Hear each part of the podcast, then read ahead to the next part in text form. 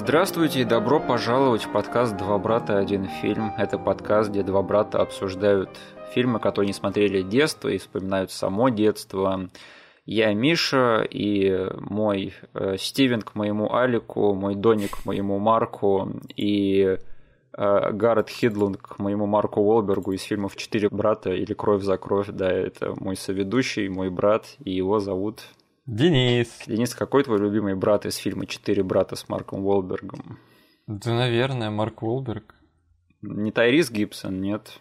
Там был Тайрис Гибсон, и кажется, там был какой-то певец, или меня уже глючит? Как его звали? В общем, чувак в то время снимался на каждом втором фильме. Это этот, который А, пел Андре? Андре, да, который I'm sorry, Miss Jackson из группы Outcast. Да, это был он. Он еще в то время снялся в фильме «Револьвер» Гая Ричи. Да, один из худших фильмов Гая Ричи. Блин, Миша, хватит уже... Что-то мы не туда завернули сразу же, да? Хватит выдавливать дизлайки на первых минутах нашего подкаста.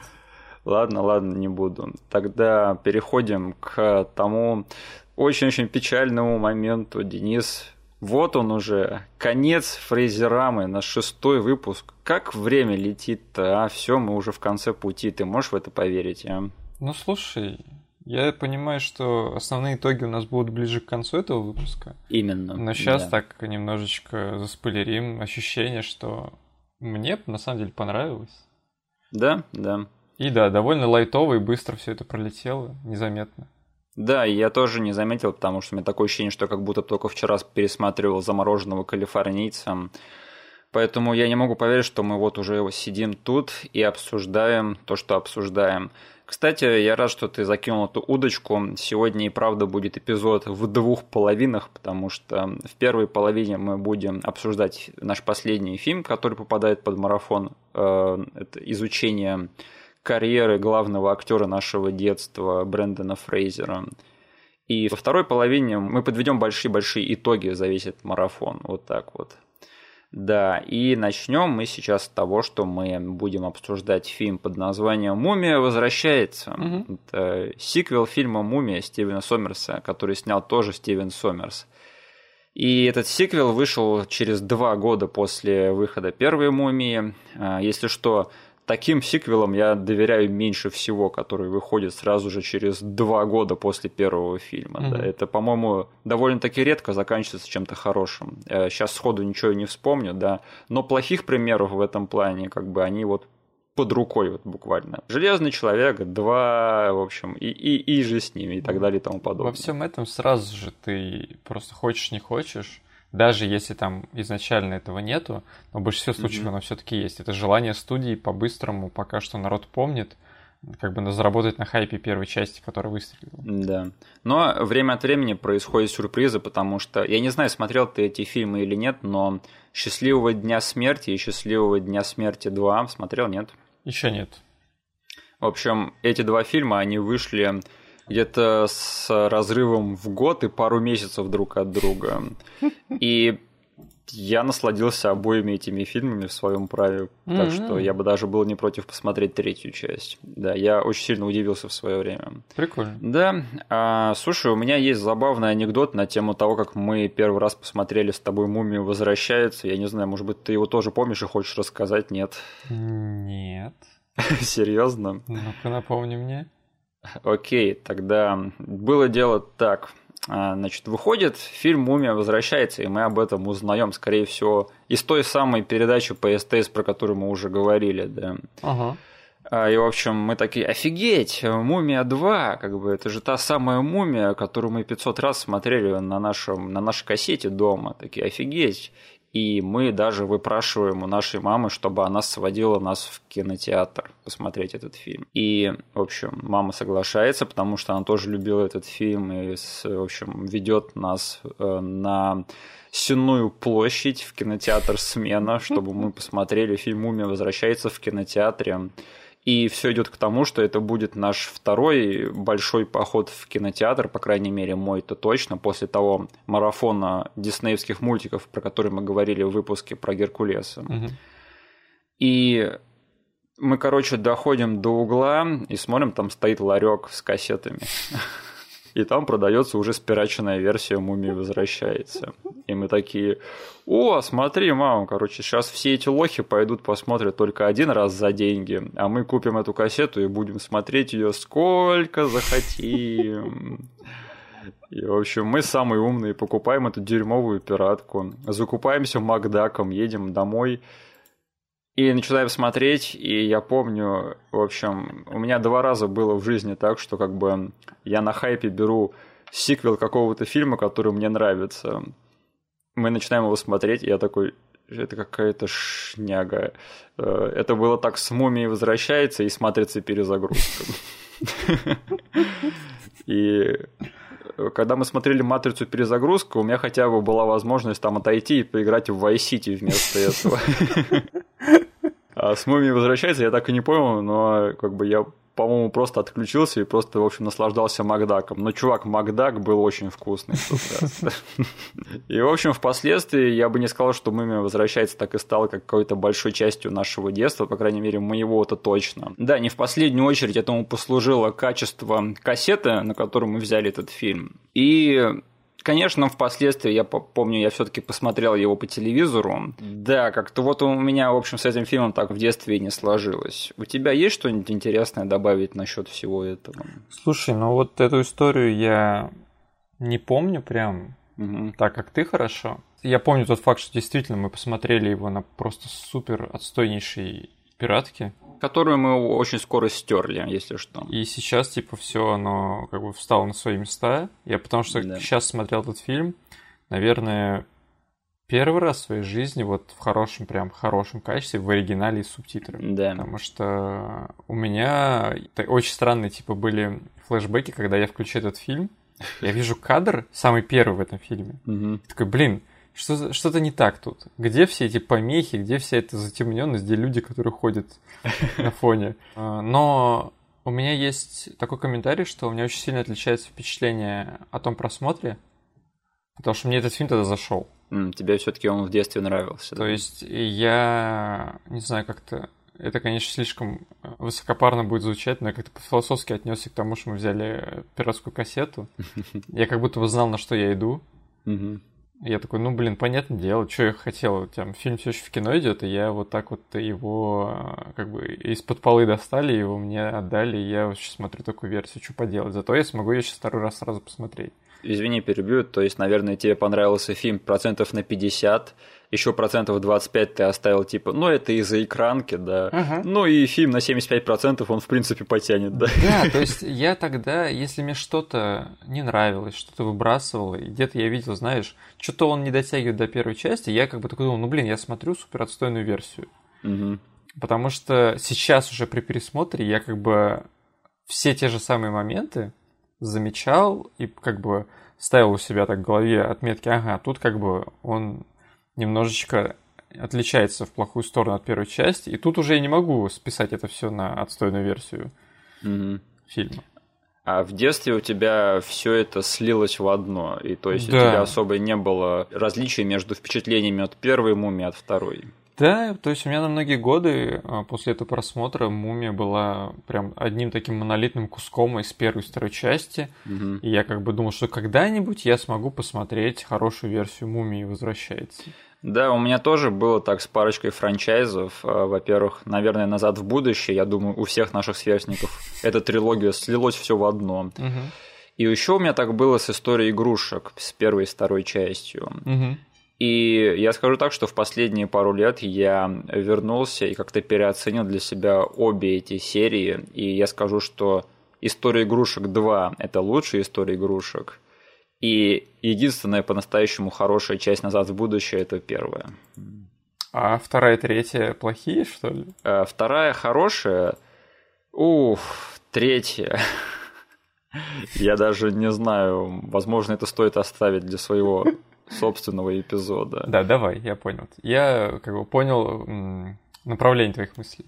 Но для тебя, наверное, все не так. Для тебя, наверное, все-таки назад в будущее они все слились тоже. Почему? У меня как бы ребенок подрастает, и я периодически тут и там устраиваю ей просмотры моих вот таких вот икон из детства. И назад в будущее был мной пересмотрен в сознательном возрасте очень хорошо, как бы так. Я его оценил тоже для себя, посмотрел наконец-таки в оригинале с субтитрами. А, заметил там разницу в качестве? Да. Вот. И у меня тоже есть мысли насчет этой трилогии. Я для себя ее в итоге в последние годы тоже разделил на три отдельных фильма. Да.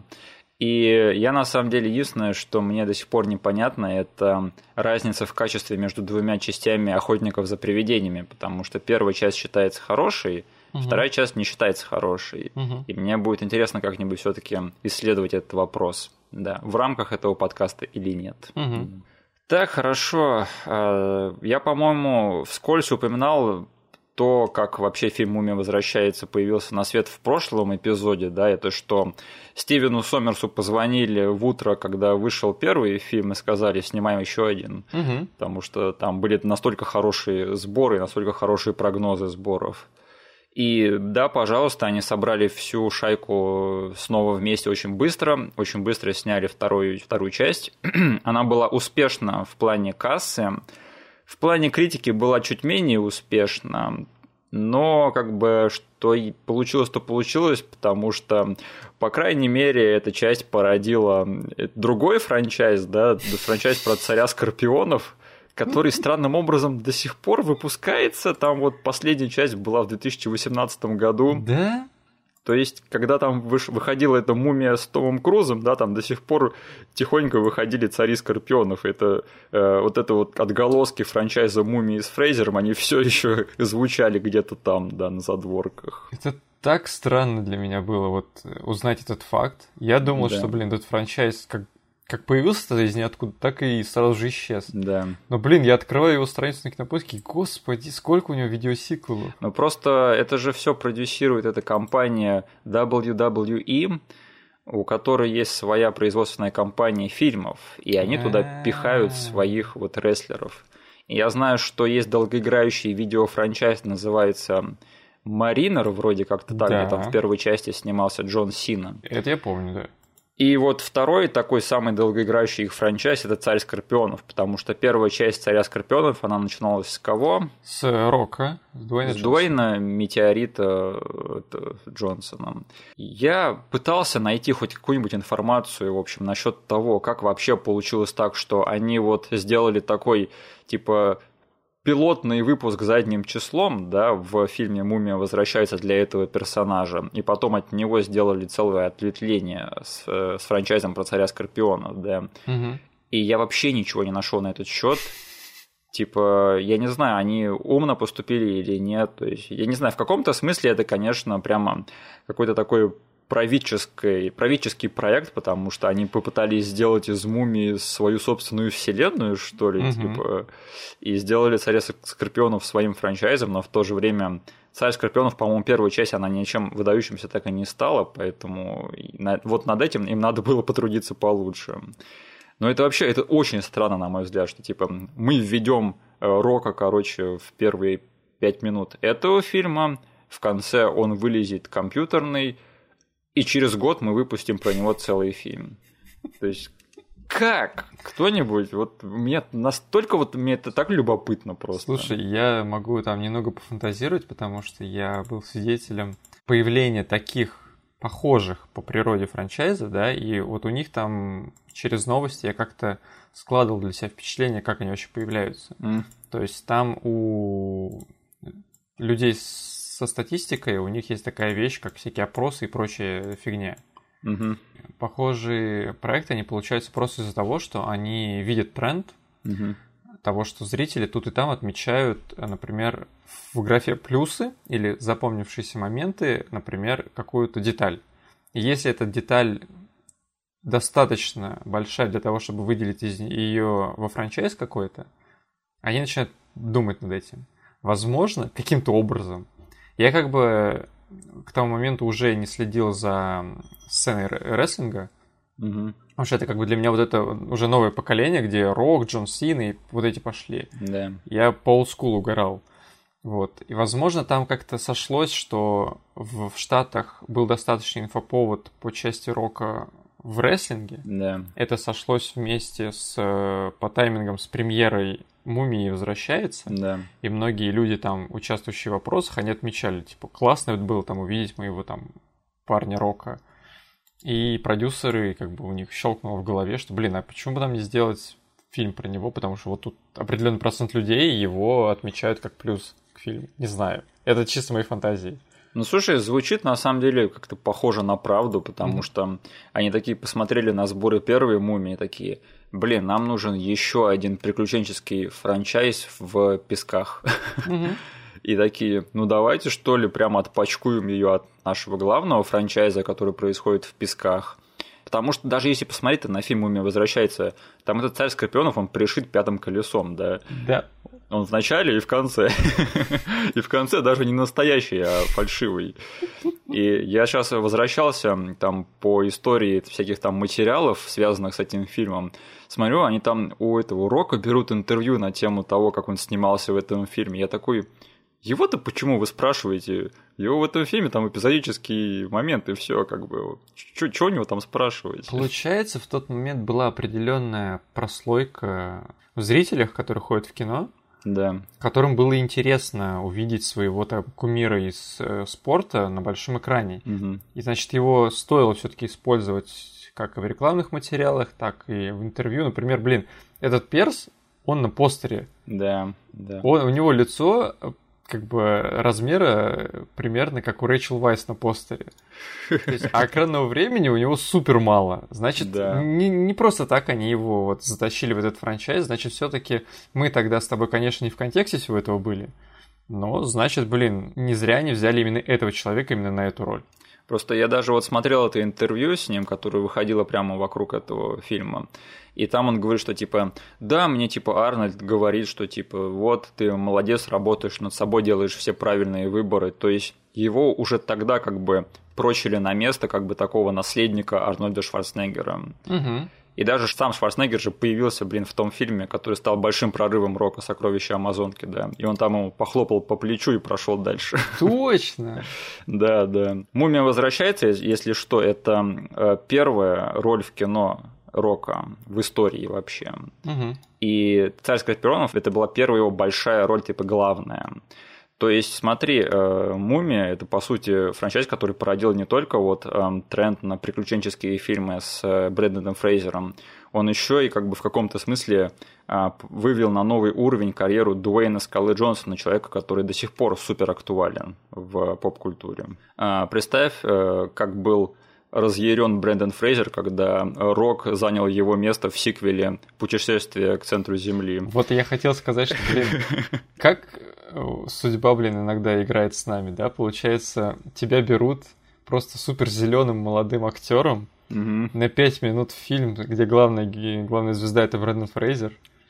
Проходит там буквально 10 лет, Да. и уже все, ты как бы на обочине всего, всей индустрии, а вот того парня, короче, который у тебя 5 минут в фильме э, мелькал, он заменяет тебя в твоем же франчайзе. Я бы на месте Фрейзера смотрел бы на постер этого путешествия к центру Земли 2, или как оно там называется. И Мгм. такой, я тебе это копье так глубоко в задницу засуну, гребаный скорпион компьютерный.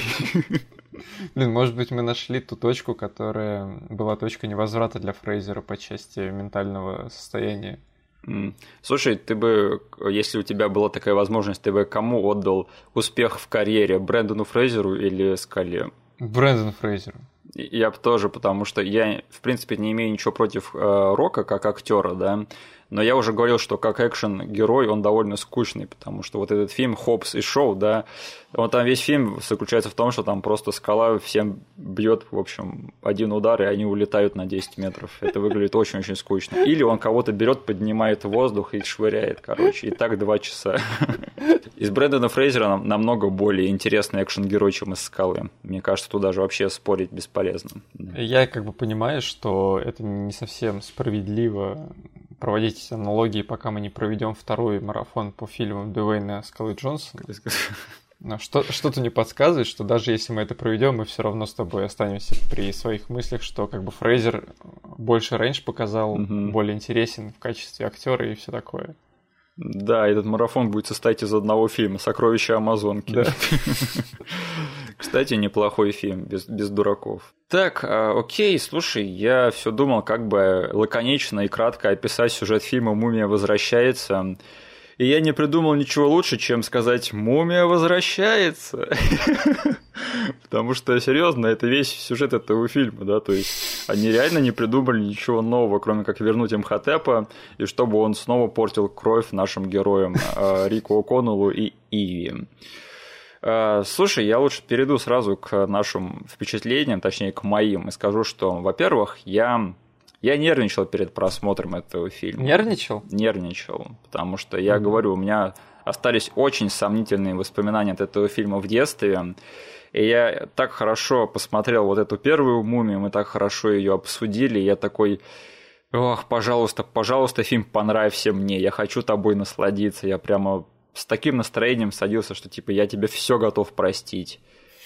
И, в общем, я правильно и делал, что нервничал, потому что, ну, в общем, мы сейчас обсудим, но да. Короче, мумия возвращается, это тяжелая дорога, скажем так, очень-очень неровная. Как у тебя вкратце впечатление?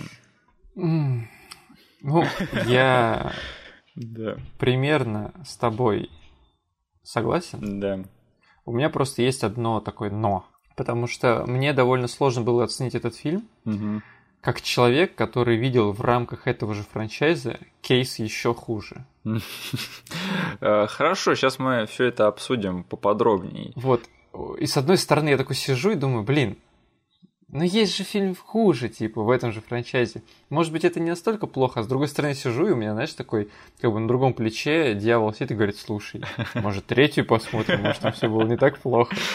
Сейчас э, тогда мы об этом всем поговорим, но э, да, во-первых, мне что пер первое бросилось в глаза и что заставило меня нервничать, и что я, к сожалению, ожидал, что «Мумия возвращается» — это один из тех сиквелов, которые топчется ровно на, на том же месте, где заканчивается первая часть, и ничего нового туда не добавляет. Угу. То есть мне очень сильно бросилось в глаза, что первый час этого фильма, он абсолютно потрачен на то, чтобы вернуть э, повествование в статус-кво, э, где как бы завершилось повествование первой части. То есть они в конце там убили этого Имхотепа, и в этой части они, короче, целый час тратят на то, чтобы его просто вернуть к жизни. Угу. Такой первый большой красный флаг для меня. Мои предложения по поводу того, как можно было бы обойти вот эти вот косяки. Во-первых, надо было сделать царя Скорпионов злодеем, может быть так, что ли. А Имхотепа надо было делать их барбосы, если они хотели его вернуть. Вот почему бы и нет. Офигенная аналогия. Ну а что? Не, смотри, этот фильм бы, он уже был бы, знаешь, на порядок лучше в каких-то фундаментальных деталях. Да. Но а, ты бы... Я, я даже представляю, что что-то похожее было на стадии препродакшена, там, на стадии формирования идеи у Сомерса в голове, да? Да. Но я сейчас прям вот очень живо себе представляю, как ты не смог бы это донести до продюсеров. Потому что, мне кажется, вот есть там персонаж Арнольда Вослоу, да? Да и мы уже проработали формулу, при которой этот перс работает. То mm-hmm. есть он должен сначала быть компьютерным, потом он должен высосать соки из чуваков, а потом он должен сделать большую сижишную фигню со своей рожей. Да. И они э, решили сыграть просто сейфбет. Просто супер сейвово сыграть и пойти по проторенной дорожке. Они не решились на эксперименты, потому что для меня вот «Мумия возвращается» это такой прям кейс вопиющей нерискованности в Голливуде. Да, да. Настолько, что это уже становится комичным, как я сказал. Просто они реально пошли бит за битом. Где они просто решили... У нас был песок в первой части. Нам нужна ровно такая же сцена. Пожалуйста, напиши нам в сценарии ее, и мы просто замутим повторение, но только уже с водой или с чем-то еще. А, был этот сумасшедший пилот в первой части, да? Именно. То есть это у меня уже просто я сидел, и это до комичного доходило до того, что я уже не верил, что такой фильм может вообще появиться. Что у меня там как бы есть эм, за всю мою как бы историю просмотра фильмов есть как бы фильмы, которые пытались также сыграть, просто скапитализироваться на первой части и тоже сыграть очень по-сейвовому. Но не настолько же, блин, ну тут просто элемент за элементом. Да, если вас зовут не Джеймс Кэмерон, то вам лучше не повторять без запятом оригинальный фильм, если вы делаете сиквел. Да. Только у, у него это получается почему-то.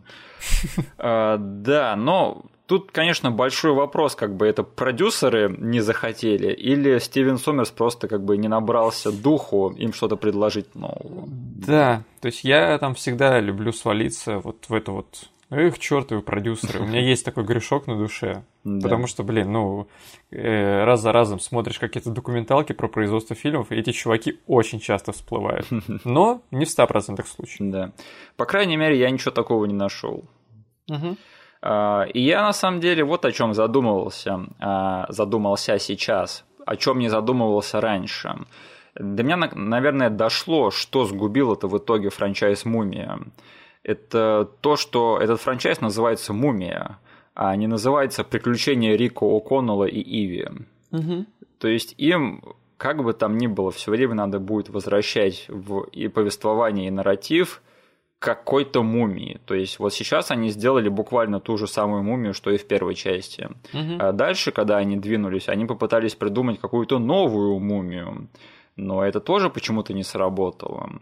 На самом деле, вот если бы э, Стивен Сомерс был посмелее и продюсеры вокруг него были посмелее, то они бы отправили Рико О'Коннелла и Иви биться с Дракулой в сиквеле. А? А? То есть пошли бы по универсаловским монстрам в компании этих двух персонажей? Почему бы нет? Потому что, блин, там даже временной период совпадает. Да пожалуйста, там можно и Франкенштейна в триквеле, и э, черта из э, Черной лагуны, и вообще и с человеком-невидимкой его столкнуть. Оборотень. С человеком-волком, да.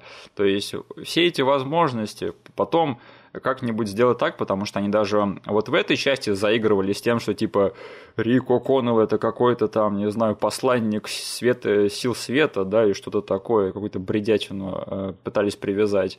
И они такие, знаешь, могли выдать этого Джона Блейка из э, Темного рыцаря, типа о, у тебя странное имя в паспорте, тебе надо его больше использовать. Типа, Ван Хельсинг, да, неплохо, неплохо, Рик, ты используй это имя.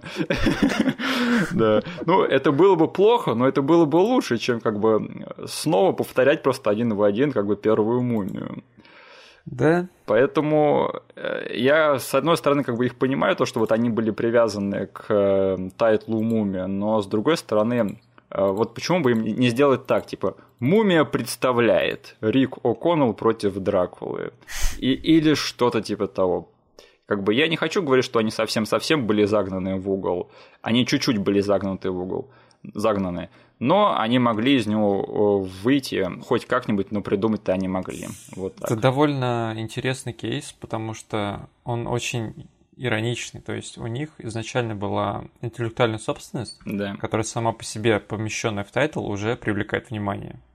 То есть и они находили режиссеров под проект, который называется «Мумия», они там «Приключения семьи О'Коннеллов», да? Да. То есть первая часть, окей, она появилась, и там даже если вспоминать старые фильмы «Мумия», угу. все помнят вот этот образ, но никто не помнит людей, которые с ней сражался. Да.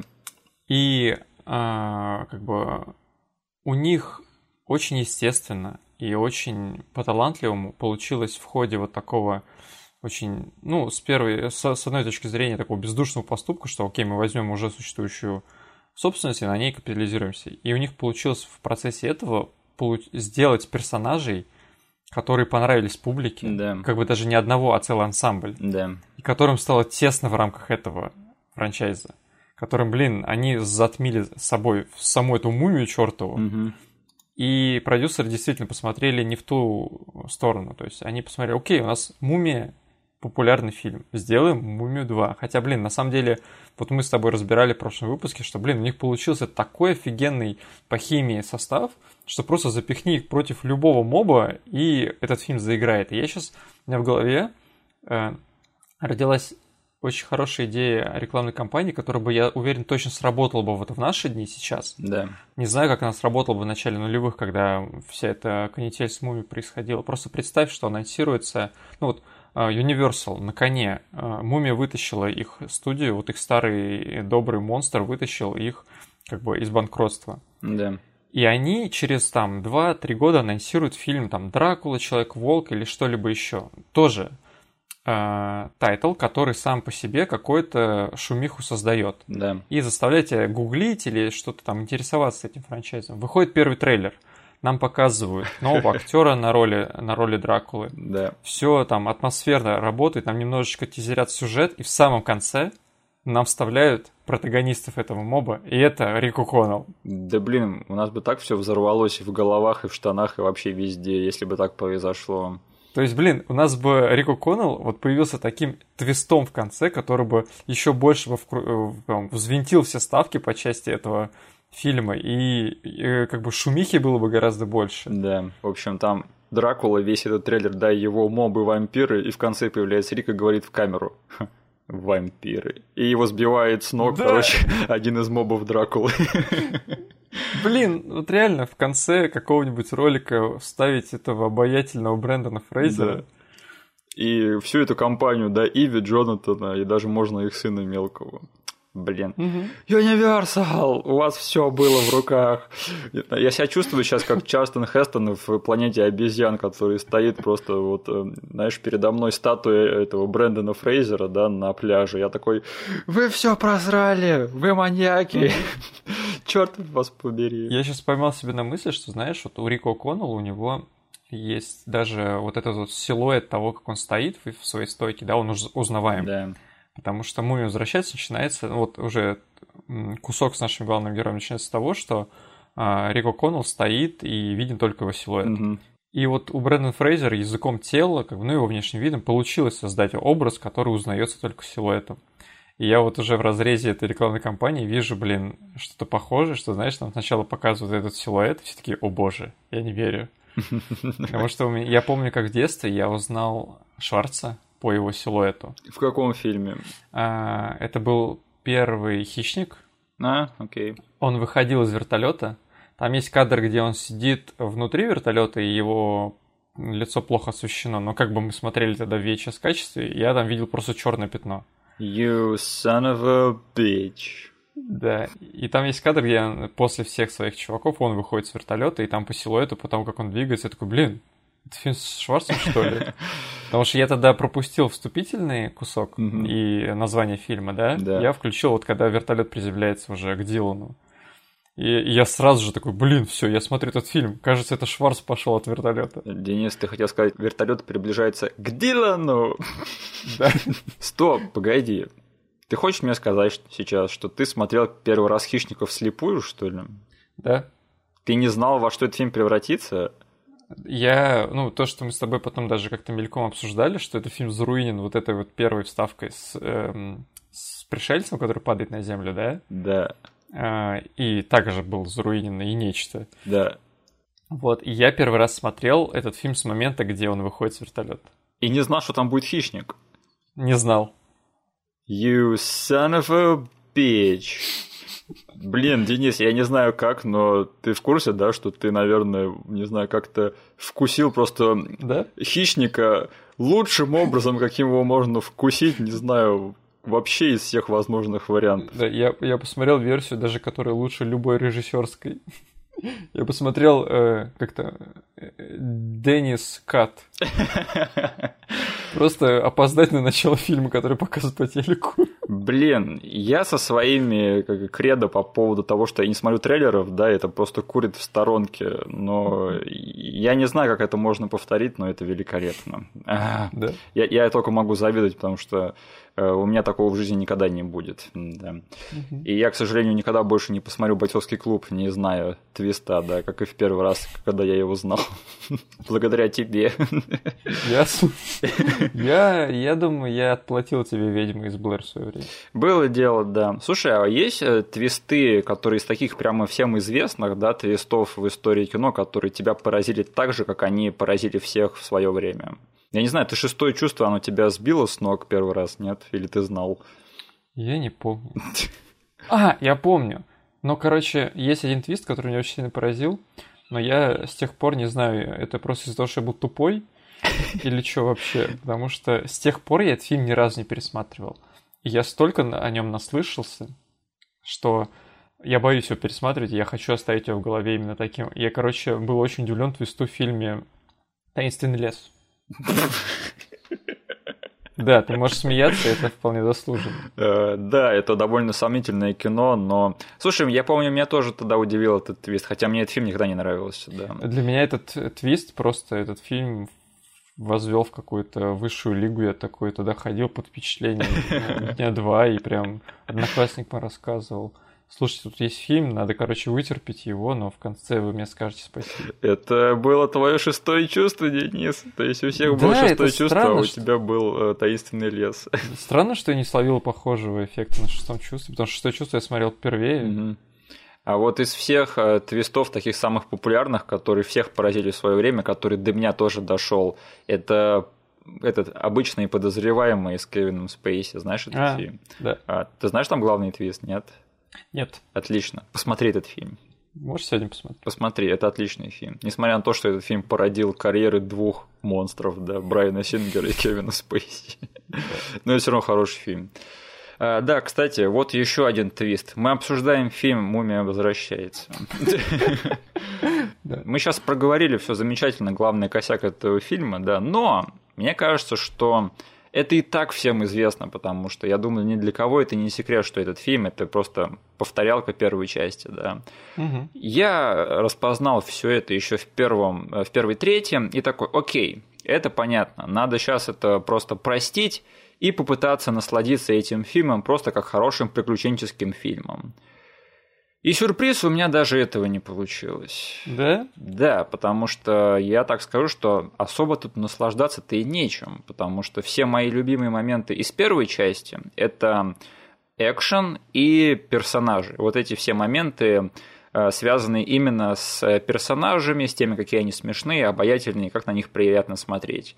И я скажу, что вот вся эта тема с тем, чтобы вернуть э, этот фильм в статус-кво к концу первой части, это все сделано в ущерб персонажам в этом фильме, потому что я не знаю, заметил ты или нет, но вот э, таких же прикольных моментов, какими была полна первая часть, их в этом фильме, ну, как бы и нет-то особо. Может быть, один или два, но не более. А вот у меня от первой части прям был такой огромный гормональный всплеск вот неделю назад, когда я пересматривал, что там столько всего понапичкано и так хорошо по комедийным таймингам выверено. И я такой все ждал, когда эти же моменты будут вот в этом фильме, и я их практически не дождался. Это очень печально. Я потому что с тобой согласен. Угу. Это печально, когда такое происходит, знаешь, с фильмом, который, ну, по всем правилам должен хотя бы немножечко во всем этом тебя удовлетворить. Да, да. И я там, возможно, как бы не так строго, как ты, к этому отнесусь, потому что все-таки я сейчас сидел, когда ты говорил, вспоминал эти моменты, и, блин, тут и там они появлялись, но не так часто и не такие искрометные, как в первой части. Вообще ни разу. Да. То есть, ну смотри, мне, например, первое, что пришло в голову, я довольно-таки э, неплохо так э, хихикнул на моменте, когда э, в особняк О'Коннеллов вырываются злодеи и принимают Джонатана за О'Коннелла. Да. И Рик, Рик заходит в комнату и типа говорит, ты опять со своими дикими вечеринками, завязывай устраивать их в моем доме. Да. Потому что там довольно такой, как-то с очень интересным намеком сцена происходит. Да. Вот, вот этого бы побольше. Но это единственная сцена, которую я сейчас вспомнил. Это, блин, это плохо. Если ты меня спросил про первую часть, я бы сейчас просто начал пересказывать с первого же момента все. Я больше запомнил единственный момент, вот такой прямо крутизны Рико О'Коннелла, это когда в него один из этих э, культистов МХТ покинул нож в первой Да. драке, а он его поймал и швырнул ему обратно. Да. Такой, я такой, о, вот это Рик О'Коннелл, которого я знаю. И это был последний раз, когда я так подумал в процессе просмотра этого фильма. Потому что, Да. окей, сейчас будет тот момент, когда мы говорим про нашего парня Брэндона, и, если честно, мне особо нечего сказать на его счет, потому что ему в этом фильме особо нечего и делать, если честно. Он играет Рико О'Коннелла, у которого, знаешь, понизили громкость. Да, Просто его разбавили чем-то, потому что в этом фильме очень много на самом деле всего. То есть Да. первый фильм смог справиться со всем этим коктейлем просто накиданных элементов тут и там. Здесь же это просто винегрет из того, что мы должны взять элементы один за другим из первого, из первого фильма, сделать из этого сиквел, значит, нам нужно кучу всего другого закинуть, добавить какой-то очень странной по природе мистики, Да. С которой я так и не смог смириться на самом деле. Сейчас мы об этом поговорим, да. Да, и во всем этом у нас еще есть очень как бы, харизматичный персонаж, которому просто не дали достаточно экранного времени, достаточно классных моментов. И все это сделано в ущерб, а, точнее, в ущерб персонажам и в пользу того, чтобы нагромоздить еще больше всякой бредятины экспозиционной, которая от того, что ее становится больше, она не имеет больше смысла из-за этого. Она просто нагромождается одно на другое. И вот ладно, там Рик потерялся, да, но мой бог, что они сделали с Иви в этой части? Я вообще, я такой, а, да, я забыл, и хорошо, что я забыл. В общем, э, надо, во-первых, отдать должное этому персонажу за прошлый эпизод, потому что мы тогда очень вскользь поговорили об этом персонаже. Надо добавить, что Иви в первой части Мумии это великолепный персонаж, да, потому что так, такой персонаж женский, он очень редко появляется в приключенческом кино. Она и умная, она и неуклюжая, она и задротистая, она и э, компетентная, она, в общем, целый, в общем, спектр э, этих э, характеристик этого персонажа, он просто великолепен. Угу. И Рэйчел Вайс, она просто великолепно отыграла эту часть первой части, на нее было очень приятно смотреть, и она очень большой фактор того, почему первая часть хорошо так работает. Угу. Вот смотри, у тебя было такое ощущение, что ты смотришь на того же самого персонажа вот в «Мумии» возвращается, что и в первой части «Мумии». Нет, у меня, блин, тут бегает э, Брэндон Фрейзер в, ре- в роли Рико О'Коннелла Да. и Рэйчел Вайс в роли Рико О'Коннелла. Да, я такой... И для меня это дошло просто как громом поразило. То есть я даже помню в детстве я это думал, но я не мог сформулировать, что персонажа Иви из первой части, она просто превратилась в Рэйчел Вайс, который хочет побыстрее закончить смену и пойти спать в отель. Да, скоро там ужин или нет. То есть вот э, из всей вот э, харизмы этого персонажа, что делало ее такой интересной и привлекательной в первой части, то есть от нее не осталось вообще ничего. И она превратилась вот в обыкновенную женщину в приключенческом кино из миллиарда других приключенческих фильмов. Это очень-очень жалко.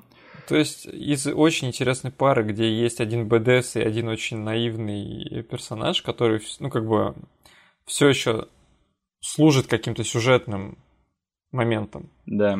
Они реально для меня стал вот реально очень боевой БДСный персонаж Рико Коннелл и его боевая БДСная жена, которая как бы просто превратилась в его блеклую версию. Все. И, и таких много, да, то есть во всех боевиках и приключенческих фильмах обычно женский персонаж, он такой, как бы, он просто БДСная версия мужского персонажа.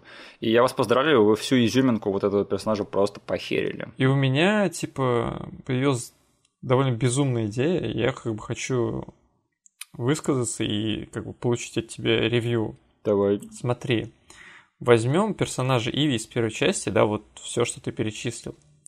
И Рэйчел Вайс, которая в 2001 году выложилась и сыграла ее ровно так же. Но представим, что сценарий все-таки не был переписан, и эта мистическая фигня с ее реинкарнацией осталась в сюжете. А теперь представь, что вот тот вот очень такой милый, наивный, неуклюжий персонаж в один момент понимает, что он очень классно умеет драться. И она должна сыграть это, знаешь, вот в, в векторе того, что она как бы рыба из воды. Э, да, да. Она, она не становится БДСной, а она просто не понимает и все время извиняется за то, что она людей избивает и все такое. Вот в таком ключе. Как тебе такой замут? Э, Это бы оправдала вот всю эту бредятину с привязкой к перерождению там вот этой вот царицы или кем это она там была. Да. Она немножечко это все оправдывает. Это было бы интересно на это посмотреть. Но вот, господи, что они сделали со всеми вот этими перерождениями и реинкарнациями? А, У меня просто очень-очень много вопросов, которые как бы не имеют ответа, да, потому что вкратце, если пересказать, то есть Имхотепа воскрешают в этом фильме его культ, да, который Да. непонятно где болтался на протяжении первой части, да. У меня насчет этого культа есть комментарий, который, скорее всего, это не заслуга этого фильма, но заслуга такая, знаешь, у меня воображение благодаря этому фильму начало работать в этом направлении. Мне понравились мои мысли, потому что, смотри, э, представь, что произошли события из первой части, Да. э, которые не остались без огласки от всего остального мира. Представь, у тебя там есть репортажи того, что в Египте прошел э, метеоритный дождь, да. а, вода поменяла типа цвет на красный, там как бы вне, внеплановое было затмение. Да. И как бы понимаешь, это запустило цепную реакцию по всему миру. Эти э, местные жители все покрылись язвами и устроили Евромайдан в Египте. Да-да-да. И, например, как бы это запустило цепную реакцию, которая бы, знаешь, в какой-нибудь какой-нибудь вселенной вроде Marvel или DC э, выступала бы точкой зарождения всей вот этой вот канители с супергероями и суперзлодеями. То есть, помнишь, вот как Марвел в итоге сказали, что вот та фраза «я, я железный человек», да, она как бы да. дала э, как бы точку отсчета для появления всяких фриков в да, этом мире. Да.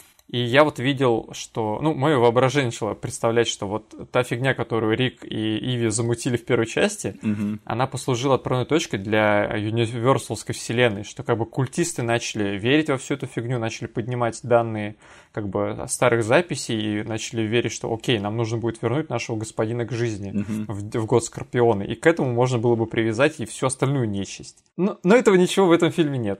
Да, смотри-ка, вот хорошие какие-то предпосылки ко всему этому есть, то есть мне понравилось, что ты с Иви сделал, да, и вот опять же тут с этим скультом, но, блин, вот чуть-чуть докрутить, чуть-чуть доработать, дать еще один год этому фильму на разработку, да. и как бы, возможно, бы на выходе было бы совсем-совсем другое дело. Просто даже вот в концепции того фильма, который я в самом начале типа тизерил, где у нас О'Коннелл против другой фигни, да, да, вот там даже можно было бы сказать, что вот та потусторонняя фигня, которая случилась в Египте, которая очень долго не случалась, она случилась в современном мире, и она типа дала жизнь там какому-нибудь другому существу, которому нужно, с которым нужно разобраться. Да. Но вместо этого у нас есть э, возрождение Анок Сунамун, который выглядит точно так же, как она, э, из Древнего Египта. И, в общем, она вообще без вопросов как бы предоставляет свое тело к тому, чтобы в нее вселился дух старый Анаксунамун. А куда отправляется душа вот этой вот новой, ну непонятно. Видимо, типа на замену ей в ад. Причем э, реинкарнации в, этой, в этом фильме просто поданы так, что, ну, ну, они есть, ну, типа, мы не будем их объяснять. Ты что, не, не знаешь, что такое реинкарнация? Да ты можешь вот прям сейчас встать из-за компа и вспомнить, как ты там жил пять тысяч лет назад. Да, да, так и бывает.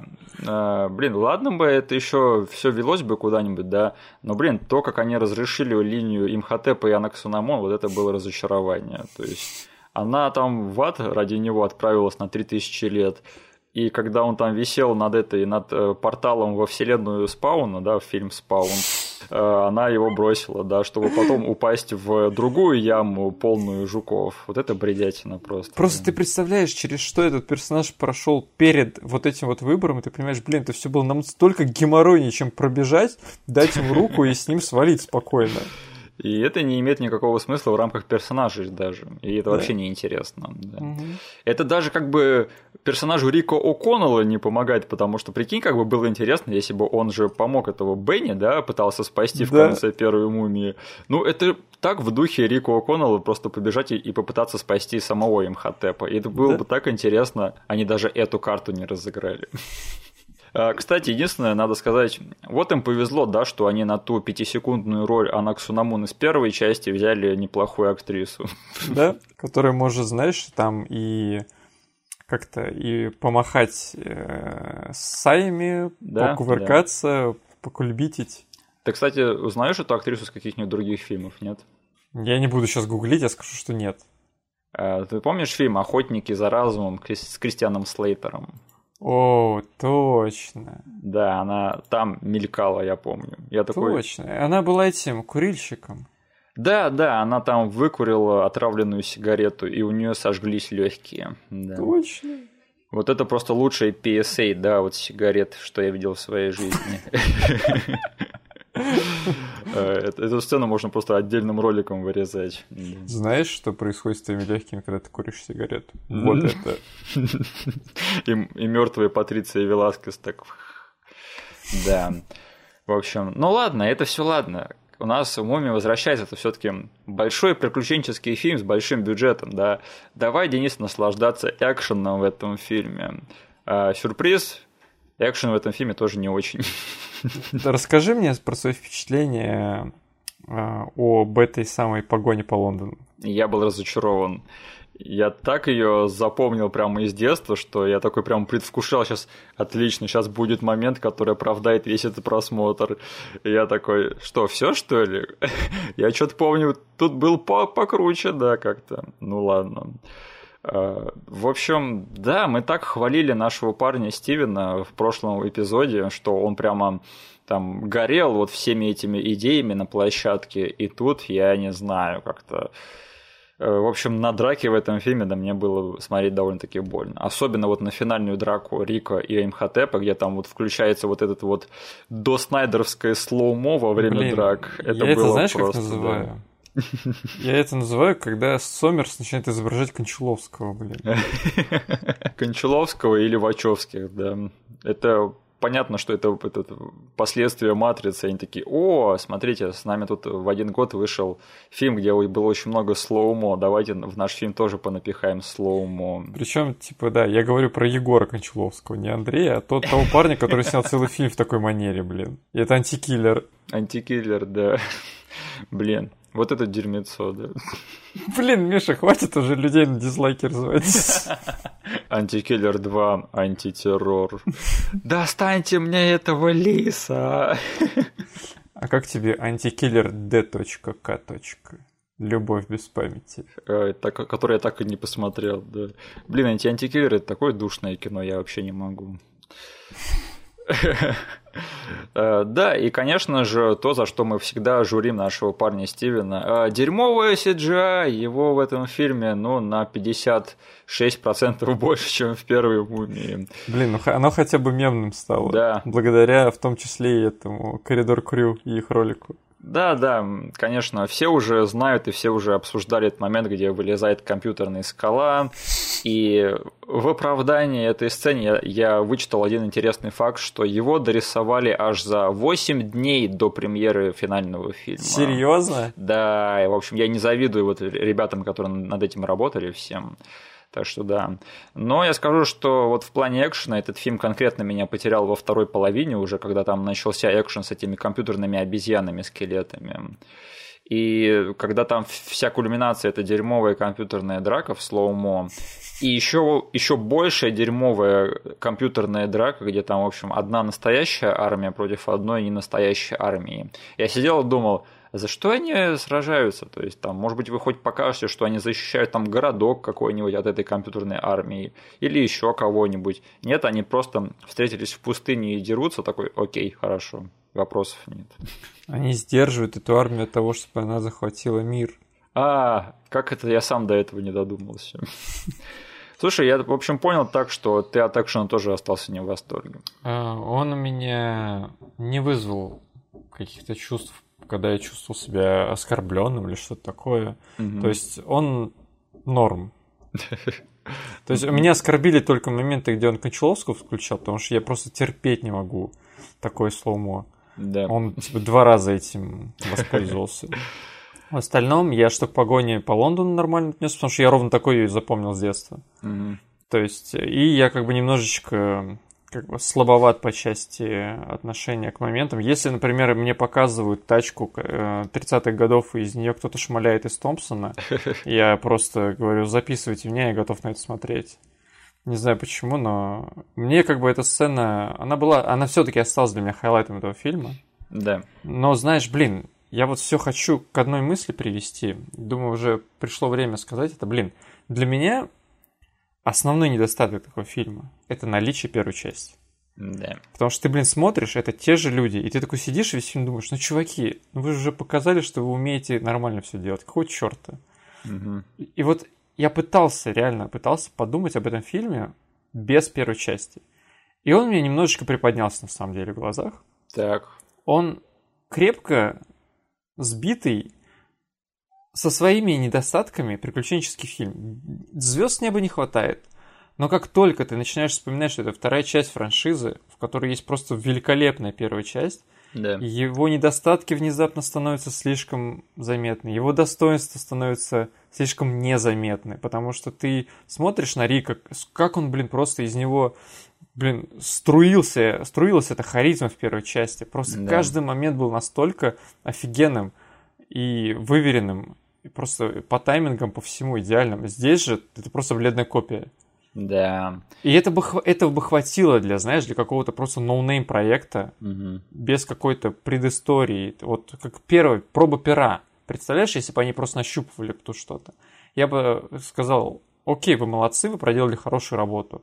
Но, блин, нельзя оценивать этот фильм, забывая о первом. Я не смог от этого полностью отделаться. Да, я скажу, что даже вот если закрыть глаза на первый фильм, я все равно не считаю, что этот фильм представляется чем-то интересным, потому что, опять же, это обычный дерьмовый блокбастер начала нулевых, каких было очень много тогда. И они все одинаково корявые, и всех их одинаково трудно смотреть сейчас. Э, Но одну интересную и очень неожиданную мысль я для себя все-таки вынес. И вот сейчас мы поговорим о положительных моментах в этом фильме. Давай. Короче, я сам в шоке, но, наверное, самое хорошее, что я могу сказать про этот фильм, это что э, этот мелкий пацан меня не бесил. О, я очень хотел с тобой обсудить это, потому что я как-то мы посмотрели фильм с семьей. Да. Я стандартно типа задаю вопрос, как, бы, как вам фильм? И мой второй вопрос был к Насте. Как тебе, пацан, он тебя не бесил?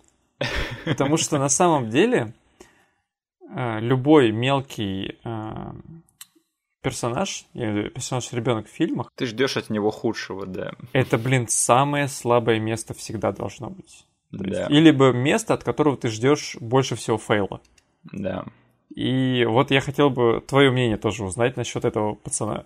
А, Я готов съесть шляпу, потому что я всегда записывал его в один из негативных моментов этого фильма.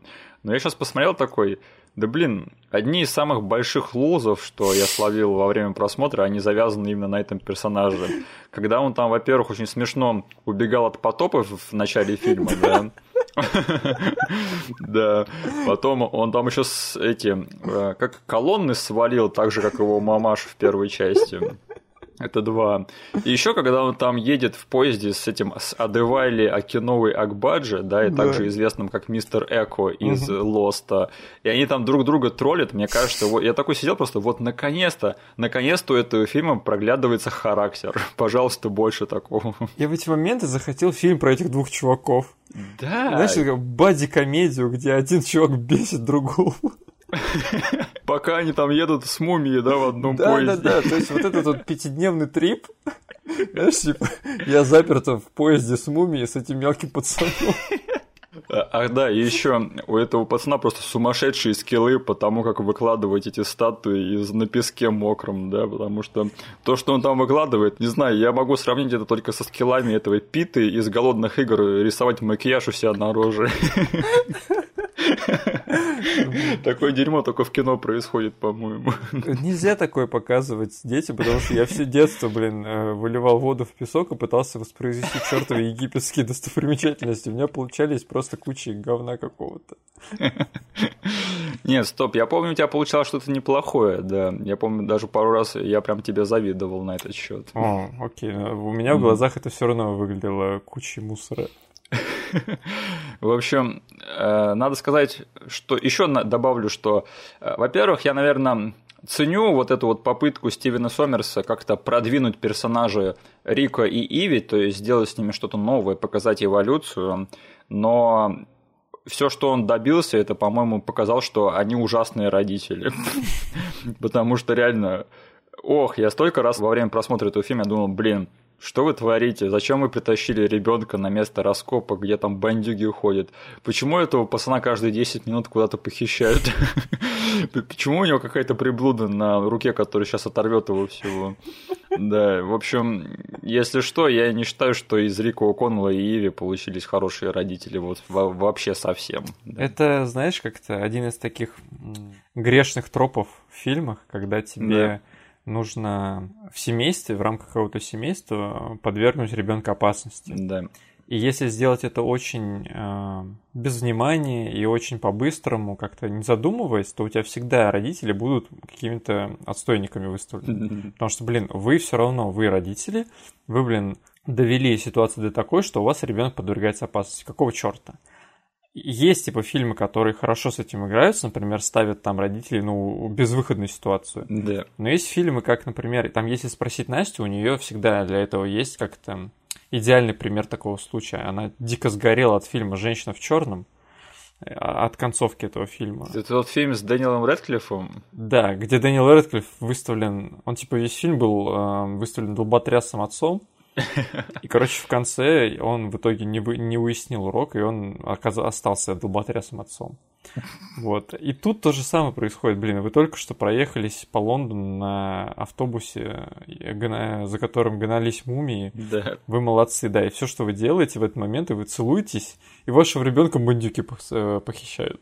Да. Господи, я хотел сказать, что если бы этот фильм снимал Стивен Сомерс, который снимал первую мумию, то он бы додумался поржать над этим внутри фильма. И типа в какой-то момент, чтобы Рик такой, блин, мы с тобой родители-то не очень, да? Это да, то есть как бы там кто-то может сказать, потому что я в интернете очень часто там встречал в комментариях мнение там не по поводу этого фильма, а просто когда кто-то прикапывается к таким моментам, как мы сейчас, да? Да. Самые популярные разновидности аргументов это а, ну, тогда окей, тогда бы и фильма не случилось, если бы они были хорошими родителями. Типа, что ты хочешь, э, сюжет тогда бы не случился. Типа, смотри, радуйся, тебе хотя бы там сюжет пропихивают такими моментами. Либо, что, что ты хочешь, это фильм, там тебе это нереальный мир, да. отстань от них. Но, блин, есть куча примеров и в других фильмах, где ты можешь просто сказать, тут сценарист просто поумнее отнесся к этому. Он либо саму ситуацию обставил более развлекательный или еще как-то. Либо, как ты сказал, действительно, хотя бы отпустить комментарий и показать, что да, мы как бы self-aware немножечко по поводу этого всего дела. Да, до этого даже они не додумались почему-то, да. Угу. Но надо сказать, что это э, Алекс О'Коннелла в этом фильме играет Фредди Болт, и по слухам он отказался от роли в Гарри Поттере, чтобы сняться в «Мумии возвращается», потому что он был большим-большим фанатом первой «Мумии».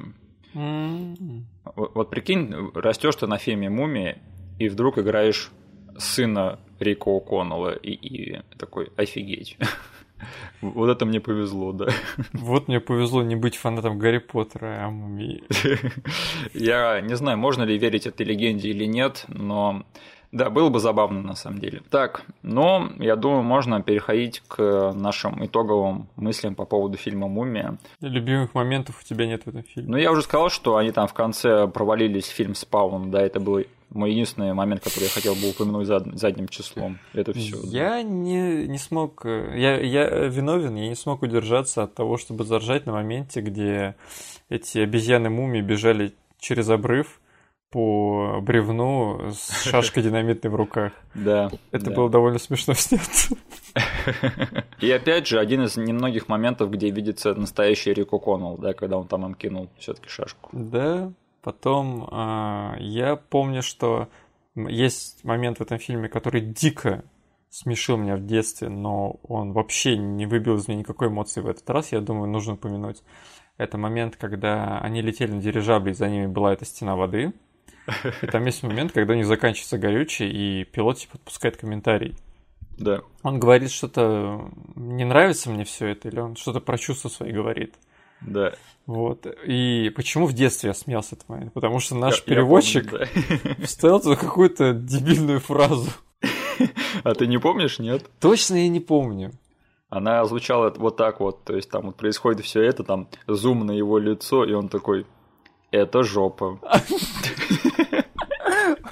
Причем в оригинале он ничего даже близкого к этой фразе не сказал. Кстати, я признаю, что это одна из тех фраз, которая приклеилась ко мне в детстве на всю жизнь. Я до сих пор ее время от времени повторяю. Ох что эти переводчики, Потому что он говорит нам, мне это не нравится, или это, это не очень хорошо. Да, да, да. И надо додуматься, типа, ну скажу, типа, это жопа. Потом э, там ты действительно упомянул очень классный момент, где Рик поймал нож. Да. Тут прям мы как бы всей семьей такие вау сказали. Ну, в остальном, да, то есть этот э, в детстве мне нравился Царь Скорпионов компьютерный, я тогда вообще ничего не сёк в компьютерной графике, я видел, вау, круто, человек и Скорпион. Сейчас это, короче, да, просто со слезами не взглянешь на все это дело. Человек и скорпион. Ох, хорошо.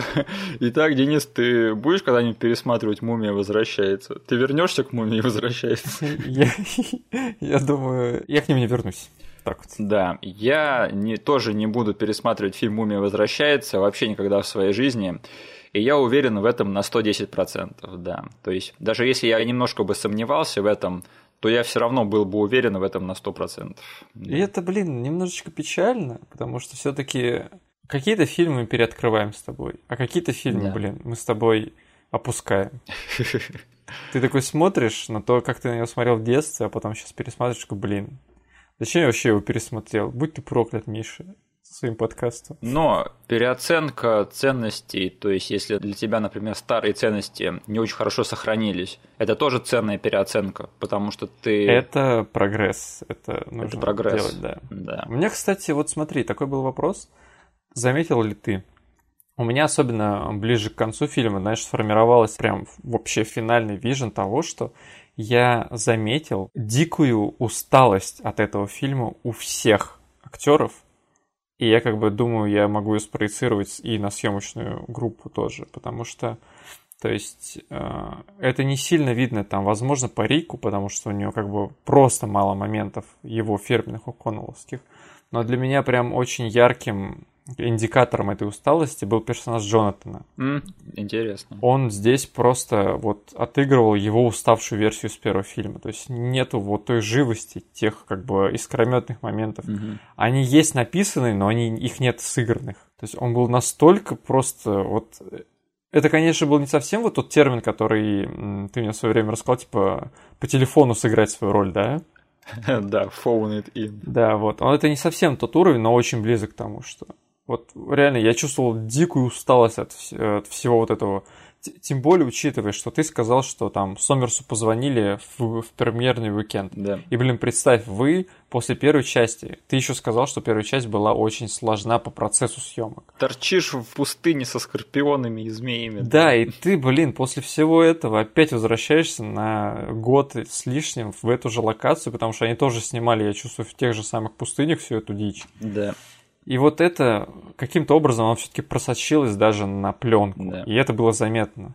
Ты про тот момент, где э, на 5 минут экранного времени помирает Иви, да, и ее брат такой, ну знаешь, в каком-то смысле это, наверное, неплохо, да, может быть, в этом есть что-то хорошее. Вот согласись, тот момент, который он как бы должен быть эмоциональным, он должен быть да. потом в итоге еще и, знаешь, таким э, продвигающим сюжет вперед. Да. Потому что в ходе этой чувственной, чувствительной речи а, ребенку должна была прийти мысль, что, блин, мы должны оживить маму. Да. Но ничего в этой сцене не работает, потому что, блин, Джонтон сидит, как вот он просто супер уставший от этой жары, от этих насекомых. Да. Он несет какую-то околесицу, и ребенок просто играет э, как-то просто написанную им реплику. Ему просто, окей, книга, книга, все, пошли искать книгу.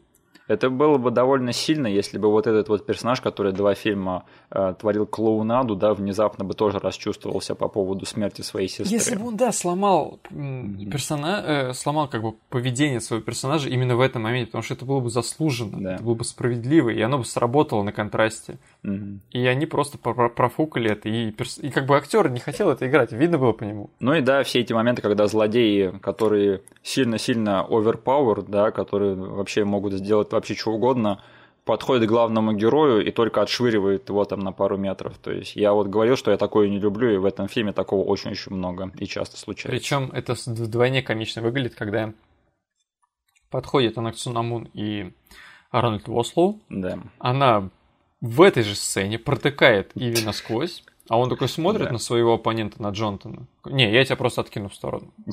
Ну, единственное, я скажу, что, ну, опять же, примерно на 5 минут экранного времени, это впервые там за весь фильм что-то дали поделать Рику О'Коннеллу, потому что он весь такой отчаянный и злой идет мочить этого имхотепа за свою жену. Блин, ты видел этот момент, как будто он был вообще из другого фильма вставлен, либо там вот просто Сомерс и монтажер вложились э, в этот момент, когда Рик идет, и его лицо этими а, огнем освещается. Да, да. Туда бы еще какую-нибудь музыкальную дорожку по сурове вставить, и, блин, ну это как бы Брэндон Фрейзер убийца. Блин, прикинь, если бы они реально замочили Иви в этом фильме. И, знаешь, сделали бы из этого историю мести и как бы вот это вот искупление и все вот этого дела. Да, да. Не надо было бы нанимать Марию Бело в третьей части. Никто не хотел возвращаться в третью часть, да? Было забавно, у нас в семье только я смотрел третью часть, Ага. и я типа изначально сказал, что мы не будем ее сейчас смотреть. Да. И я там начал говорить, что это так себе фильм, там как бы даже Рэйчел Вайс не снялась.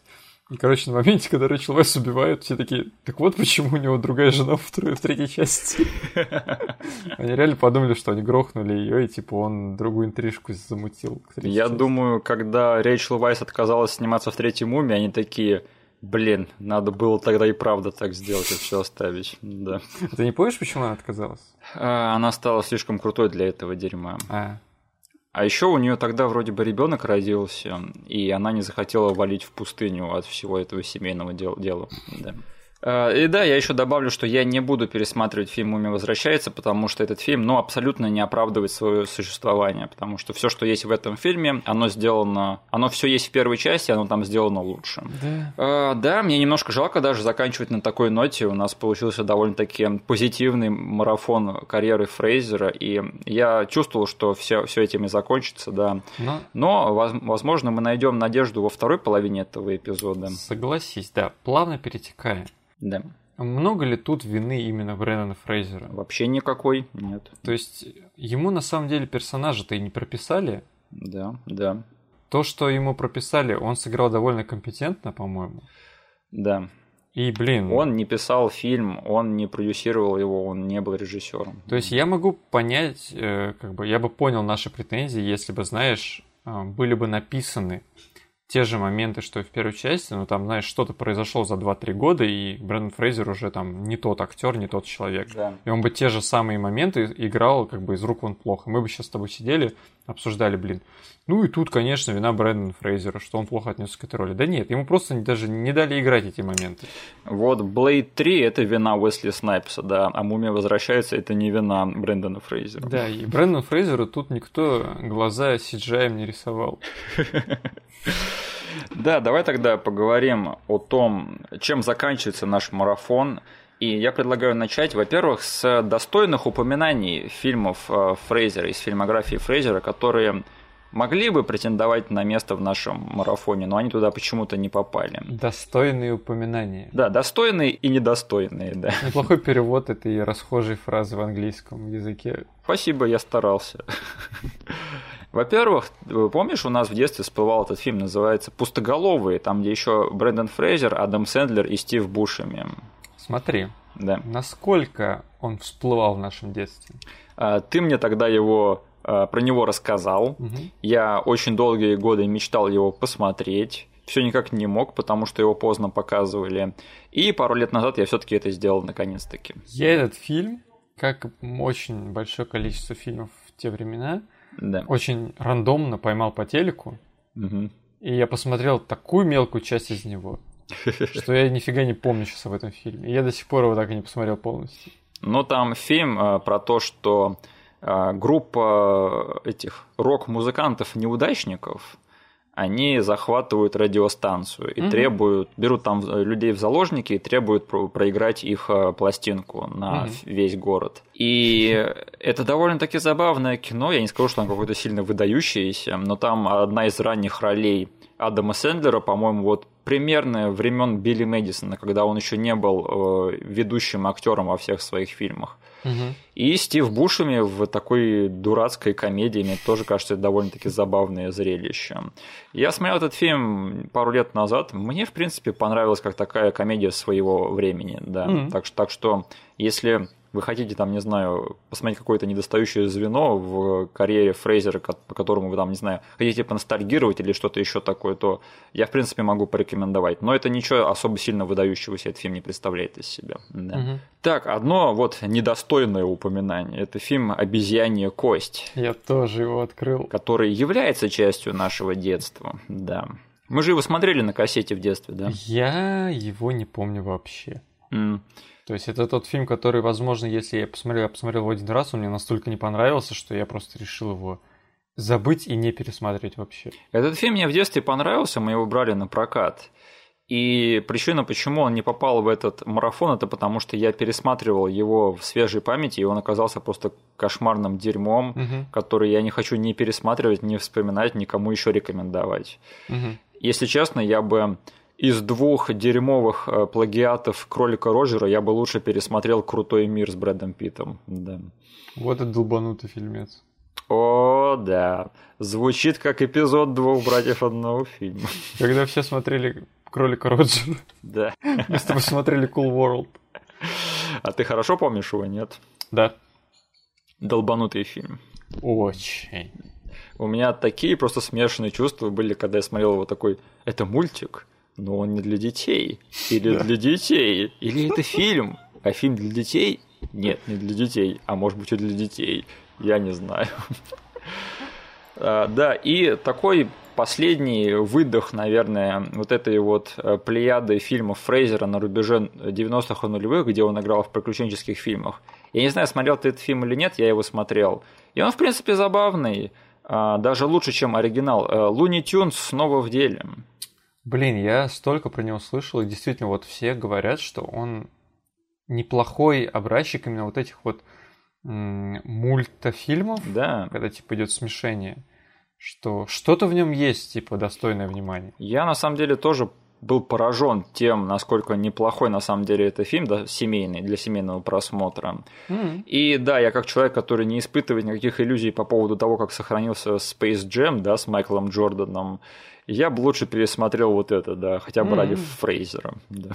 Смотри-ка, вот после мумии, да, как, как на нашего парня Брэндона прямо налетела вот эта вот личина э, искателя приключений и экшен чувака, да, даже больше, чем раньше. Ну да, получается, он даже вот в этом Луни Тюнсе же он тоже такого какого-то похожего персонажа играет, да? Я смотрю, да. судя по постерам. Он там забавный искатель приключений, типа того. Mm-hmm. Так, ну и э, последняя волна фильмов, э, больших блокбастеров с нашим парнем Брэндоном случилась где-то в конце десятых, начале нулевых, да. Mm-hmm. И началось все с Мумии 3. Э, давай немножечко поговорим про это. Во-первых, я хочу сказать, что очень многие винят в провале, ну или, по крайней мере, в том, что им не нравится этот фильм – Марию Бело, которую взяли на место Рэйчел Вайса, я скажу так, оставьте эту женщину в покое, она была в безвыигрышном положении, поэтому я вообще ни в коем случае не собираюсь винить эту женщину за провал того фильма. Я не виню, я виню одного, как-то одного, ну вот на данный момент, угу. не пересмотрев его с восьмого года, я виню одного человека, который есть в, в группе создателей этого фильма. Так. Этого парня зовут Роб. Роб Коэн? Да. Ты имеешь в виду режиссера первого форсажа, человек, с которого началась вся семья? Да. Которого пару лет назад обвинили в сексуальных домогательствах. Да. Одна из его родственниц. Окей, хорошо. Я виню его, потому что этот фильм запомнился вот реально по части того, как, блин, мы с тобой уже говорили, вот и как мы смотрим на роль режиссера, да? Да. Это человек с виженом, это человек, который просто берет дофигищу крафтов разных, там, сценаристов, продюсеров, как бы операторов, и всех должен вот своим виженом, своим зарядом объединить и направить в одном направлении как бы конечной точке, которая у него в голове. Там такой дирижер, блин. И вот э, в Робби Койне я нифига из этого не увидел. Для меня «Мумия гробница императора драконов» это просто такая мишура, блин. То есть ты хочешь сказать, что он худший из Коинов, да? Да. Э, я с тобой согласен, потому что ты, наверное, не пересматривал «Мумию 3» ни разу в жизни. Нет. Я пересматривал. Ну, просто еще такой комментарий, раз уж мы про него говорим, про эту часть. Да. Э, я уже там сказал, что у меня возникло желание, учитывая то, насколько отстойная оказалась вторая мумия, да. у меня мимолетное желание возникло посмотреть «Мумию гробницу императора дракона». Меня еще, знаешь, со стороны семьи сейчас такие подпинывают. Ну что, закончим трилогию-то, посмотрим. И, блин, я сейчас вот настолько близок к тому, чтобы найти на стриминговых сервисах третью часть и посмотреть. Я, на самом деле, даже не буду тебя отпугивать от этого, потому что, опять же, этот фильм, он легкий как перышко. А-а-а. Да, я помню, я его в кино тогда посмотрел, как будто бы, не знаю, как серию из сериала. И потом я, когда его пересматривал дома, тоже этот фильм просто пролетает по щелчку пальца. То есть там вообще как бы он это эмоциональная нагрузка, но не знаю, там на уровне серии друзей какой-нибудь.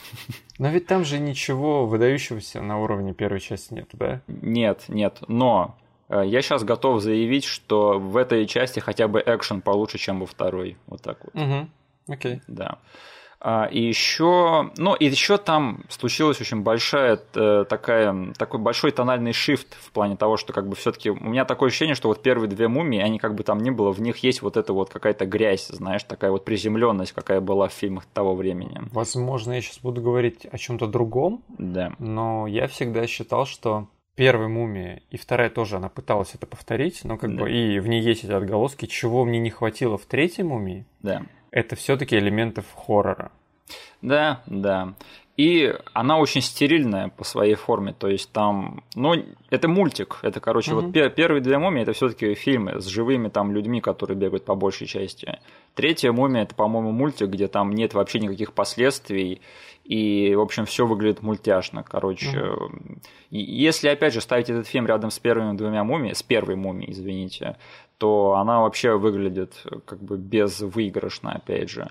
Но, я не знаю, на фоне второй мумии, если сейчас так не зашло, черт возьми, что ты, э, черт знает, что ты можешь там подумать сейчас, если честно. Да. Что ты меня подбил, блин? Единственное, я знаю, что в этот раз, короче, персонаж Алекса О'Коннелла не станет спасательным кругом, потому что я помню, когда первый раз смотрел такой, в смысле это их сын? Он выглядит как ровесник своего отца. Какого черта тут происходит?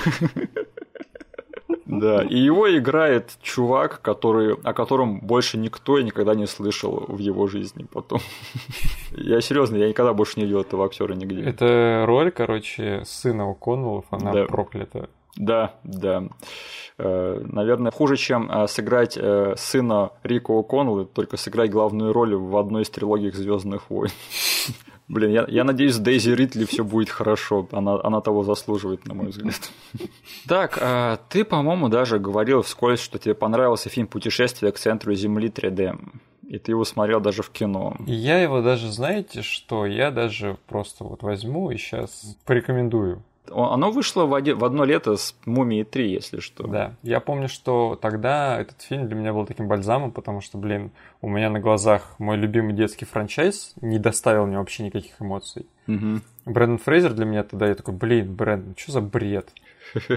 И тут выходит «Путешествие к центру Земли», я с нулевым ожиданием иду на этот фильм. Да. Я тогда даже на бесплатный сеанс, кажется, попал. Потому что твоя будущая жена работала в кинотеатре. Да, и, блин, как же я тогда вот кайфанул просто от того, насколько это внезапным хитом для меня и попаданием в точку оказался фильм. Ну, слушай, ты меня прям заинтриговал. Это реально очень лайтовый, очень прикольно сделанный, типа, угу. не оскорбляющий тебя фильмец. Окей, окей, интересно. Просто я почему-то думал, что ты его смотрел. Нет, я его и так и не посмотрел, потому что я пропустил его почему-то в кино в свое время, потому что, э, опять же, это были времена, когда типа, офигеть, 3D. Кстати, да. Да, и тогда как бы я почему-то так и не добрался до него. И в конце концов я подумал, ну зачем его смотреть теперь дома, когда нет 3D? И, то, в общем, это все затянулось, я до сих пор его не видел. Да. А, это был твой первый фильм в 3D в твоей жизни? Нет. Первый был... Сейчас, подожди. Если... Эм, я сейчас гуглить не буду, угу. ты меня есть еще поправишь, но кажется, первый 3D, который я видел в кинотеатре, это была «Каролина». Каролина, она вышла в 2009. В 2009. Значит, я «Путешествие к центру Земли», если смотрел, я смотрел его без очков. А, окей, я не знал, что был такой вариант. Да. А, мой первый 3D-фильм был «Вольт». Mm. Помнишь «Вольт»? Да. да. Про собаку, которая называется «Болт». Да. Я помню, я офигел, когда там с пожарной машины вроде бы упала эта лестница прямо мне в рожу. Я такой, о, офигеть, оно того стоило. Не, я помню отчетливо, что Каролина я тогда посмотрел, и на титрах, где они, короче, вышивают титры, да. и там типа иголка протыкает экран, да. И я тогда представил, почему я запомнил это как первый 3D experience, потому что я тогда сразу у меня мозги начали работать в этом ключе. Я представил, блин, вот бы классно было бы, если бы какой-нибудь э, космодесантник, так же, как и сейчас иголкой, мне тыкали только плазменной винтовкой в лицо. Я не знаю почему. И это мы сейчас описали, наверное, последние разы, когда мы с тобой наслаждались 3D в кино, да? Ну нет, последний раз это был все-таки аватар в IMAX. Окей. Все не совсем потеряно было, да. Тогда. Но сейчас потеряно. Давно последний раз ходил на фильм в 3D? Я не знаю, кто вообще, кто эти странные люди, которые ходят сейчас на 3D. Наверное, которые ходят в кино спонтанно и типа идут на те сеансы, которые доступны. Сейчас вообще есть сеансы в 3D? А, сейчас вообще нет сеансов. Ты видел, что происходит в мире? Я имею в виду до всей этой фигни. А, сейчас, да, сейчас намного меньше фильмов выходит в 3D, чем, скажем, там 5-6 лет назад. Но такие фильмы все равно появляются, да. Угу. И еще, я помню, ты рассказывал, что ходил на фильм в кино «Чернильное сердце». What the fuck? Можешь рассказать поподробнее? Ну, это тот же самый период моей жизни, когда все билеты в кинотеатр у меня стоили 0 рублей. И вот этот, это лайтовый фильм, который как раз-таки я не советую смотреть, потому что он вообще без наполнения мне показался. Он вообще ни о чем. То есть я помню тогда был большой бум на вот эти вот сказочные фильмы, да, то есть да. там внезапно образовался такой хит, как, как он назывался, Звездная пыль. Да, да. Вот, Звездная пыль, и вот с похожим, с похожей тональностью фильма, и они вот вниз, такой мини-тренд был на них. Угу. И такое ощущение было, что Чернильное сердце хотело вот на этот хайп-тренд запрыгнуть. Но, блин, насколько это бледный фильм, вообще ни о чемный. Окей. И, и очень скучный. Я только знаю, что этот фильм основан на какой-то книге известной. Да? И я посмотрел этот трейлер на Ютубе, и там все в комментах единственное, что пишут, это что «Вы обосрали мою любимую книгу, козлы». Всегда найдутся эти люди, у которых какая-то книга является любимой, а потом ее обсирают. А вдруг они правы? Скорее всего, они да. правы. Скорее всего, это да. правда неплохая книга. Да. Блин, я смотрю, в 2007 году вышел как этот фильм, ага. так и Звездная пыль, так и Золотой компас. Блин. Э, но этот фильм, он только считается почему-то, что 2007 года. На самом деле, посмотри его премьеры, когда он вышел. А, да. восьмой, а у нас девятый, жесть. Да. Я вот не знаю, почему ты в марте девятого года пошел на это в кино, потому что, по-моему, тогда уже твоя жена не работала в кино. Блин, а я не мог. Я помню, что я смотрел точно в кино, я один сидел в пустом зале. Вот это были деньги, да. Ты такой, о, Брэндон Фрейзер в кино, отлично. Может, вместо «Мумии» мне тогда зашло это приключение к центру Земли. Может быть, сейчас и этот фильм меня будет бальзамом на душу. О, нет, что это, что это? Подожди, подожди. А, если, если ты прав, и на тот момент Настя уже не работала в кинотеатре, но она все еще работала в том же развлекательном комплексе. Mm-hmm. Я мог там тусить просто, чтобы подождать ее, и мне нечем было заняться, я пошел смотреть это. Окей, okay, окей, okay, интересно. Да. Вот это вот мы ворошим память, да. Сколько у нас mm-hmm. воспоминаний связано с Фрейзером. Да. да. Так, ну и э, последний раз, когда мы с тобой, наверное, и коллективно всем миром видели э, физиономию нашего парня Брэндона на большом экране, это был фильм «Бросок кобры». Помнишь, э, там он промелькнул буквально в одной сцене.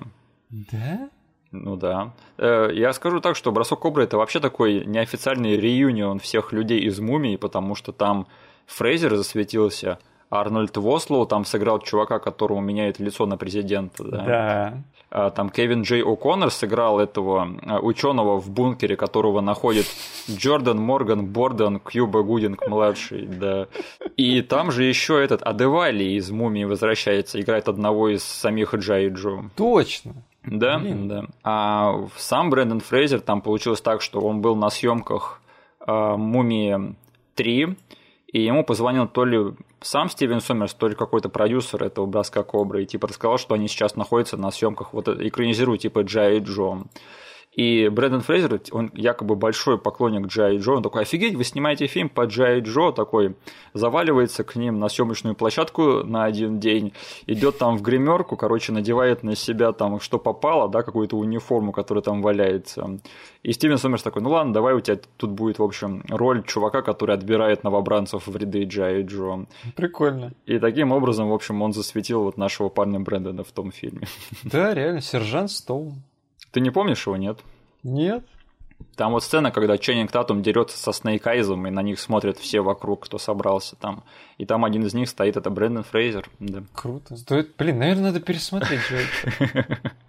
Слушай, я тогда этого не осознавал, но это был последний шанс посмотреть в большом кино на труды Стивена Сомерса и Брэндона Фрейзера, да. Да? Я тогда относился к этому типа, ну, это еще много раз будет, да, и такой, а, нет, все. Все, больше такого не будет. Надо да. ценить этот фильм больше. Да, да. Ну и, конечно же, фильм, который прикончил в общественном сознании образ Брэндона Фрейзера, это фильм «Месть пушистых», да, я фильм этот ни разу в жизни не смотрел, я смотрел только его трейлер в свое время, и я уже заочно ненавижу этот фильм. Чё, да. кто-нибудь из известных обозревальщиков сделал что-нибудь по этому фильму или нет? Я не видел такого, но мне бы даже было интересно это посмотреть. Угу. Но я сейчас пробовал посмотреть трейлер этого фильма, ох, на это больно смотреть, и на нашего парня Брэндона там тоже больно смотреть, поэтому, да. Я ненавижу фильм «Месть пушистых». Ну так что, Миша, сможешь ли ты мне сейчас ответить на вопрос? Да. Whatever happened to Брэндон Фрейзер? Да, я смогу ответить на этот вопрос. Сейчас будет немножечко мрачно, да, поэтому если вы сильно там чувствительный, то, не знаю, либо перемотайте, либо просто приготовьтесь, да. Отметь это в таймингах на ютубе как мрачный момент. Хорошо, хорошо. А, в общем, наш парень Брэндон в свое время, к сожалению, стал жертвой сексуальных домогательств mm. со стороны президента Голливудской ассоциации иностранной прессы тогдашнего. Это mm. было в начале 2000-х. Этого человека зовут Филипп Бёрк. И иностранная пресса голливудская, если что, это люди, которые организовывают «Золотой глобус» каждый год. Mm-hmm. Да. И это, во-первых, его очень сильно деморализовало, это заставило его бояться э, славы, известности, это заставило его э, как-то вести более закрытый образ жизни. Угу. Э, тот факт, что он пытался как-то обсудить это все внутри индустрии тогда, привело к тому, что его заблэклистили кое-какие студии, продюсеры и та же самая ассоциация голливудской иностранной прессы и перестали приглашать его на «Золотые глобусы». Но мы знаем, что его все-таки пригласили в году 2010 или 2011, и с того времени осталась вот эта вот мемная гифка с Фрейзером, да, где он там в ладоши бьет и смеется. Угу. Да. Это вот Золотой глобус, один из тех последних. Плюс еще э, в середине нулевых он прошел через очень-очень тяжелый для него развод со своей женой Эфтон Смит. Тот факт, что он выполнял очень большое количество трюков в своих высокобюджетных фильмах, он это все не очень хорошо отразилось на его здоровье. Угу. И он даже говорил, что на съемках Мумии 3 им приходилось просто по частям его собирать, чтобы он там убедительно смотрелся в кадре. То есть уже на тот момент он себя чувствовал не очень хорошо. Угу. И еще он а, пережил через а, смерть мамы, матери своей. Ему пришлось через это пройти. И, в общем, в купе со всем вот этим, вот все это накопилось как-то. И наш парень Брэндон впал в депрессию. И, в общем, то есть получается, что вот этот вот такой Э, уход в тень от большой славы, от большой известности, от больших ролей, он все-таки в какой-то степени добровольный получился, так? Угу. Да. То есть я вообще его как бы не виню, потому что человеку реально просто вот какая-то черная полоса наступила, да. Ну, и да. то, и другое, и третье. И в общем, и еще что я добавлю от себя, что я понял в процессе этого марафона, это что, несмотря на то, что мы с тобой очень так интересно переоткрыли для себя талант Брэндона Фрейзера и отметили там нюансы в его игре в разных фильмах. Я скажу так, что вот в плане его наследия, да, ну, единственный фильм, который из этих всех тянет на прямо отличный, да, это «Мумия». Угу. И мы с тобой еще говорили про то, что этот фильм до сих пор а, не признали так, как он того заслуживает. Все остальные его фильмы, которые мы обсудили, они либо окей, либо еще хуже. И поэтому, как бы, из-за качества общей картины, я считаю, что сам образ Фрейзера, он немножечко, как бы, теряется и преуменьшается из-за всего этого. Угу. Именно поэтому Брэндона Фрейзера не считают прям каким-то там э, классиком 90-го кинематографа. Вот так вот. Ну, блин, это немного печально. Вот сейчас Да. уже, знаешь, вот ты слышишь от тебя эти итоговые слова, слышать. Потому что, блин, мы тоже разбирали, да, в конце каждого подкаста мы говорим там, как нам вообще этот фильм, Мгм. очень много там от нашей ностальгии. Но, блин, раз за разом у нас прослеживалось то, что, блин, Брэндон-то доказывал нам с тобой, что он не самый последний актер.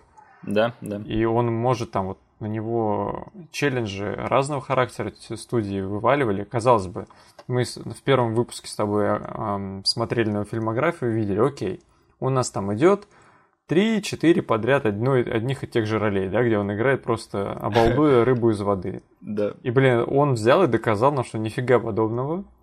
Каждый раз он брал новые какие-то высоты все время. Да, типа, возможно, по сумме всех слагаемых, там фильм в итоге выходил не самым офигенным. Да. Но Брэндон вот в рамках своего творчества, он все-таки рос шагами вверх. Да. И, блин, мне кажется, Мумия была таким, знаешь, закономерным итогом того, что он все-таки смог показать себя с очень классной стороны в рамках очень классного фильма, блин. Да. Потому что он того заслужил, как бы из всей вот этой франшизы, как бы мы единственное вынесли, что как бы Брэндон Фрейзер, он как бы тащит даже вот в третьей мумии, по-моему.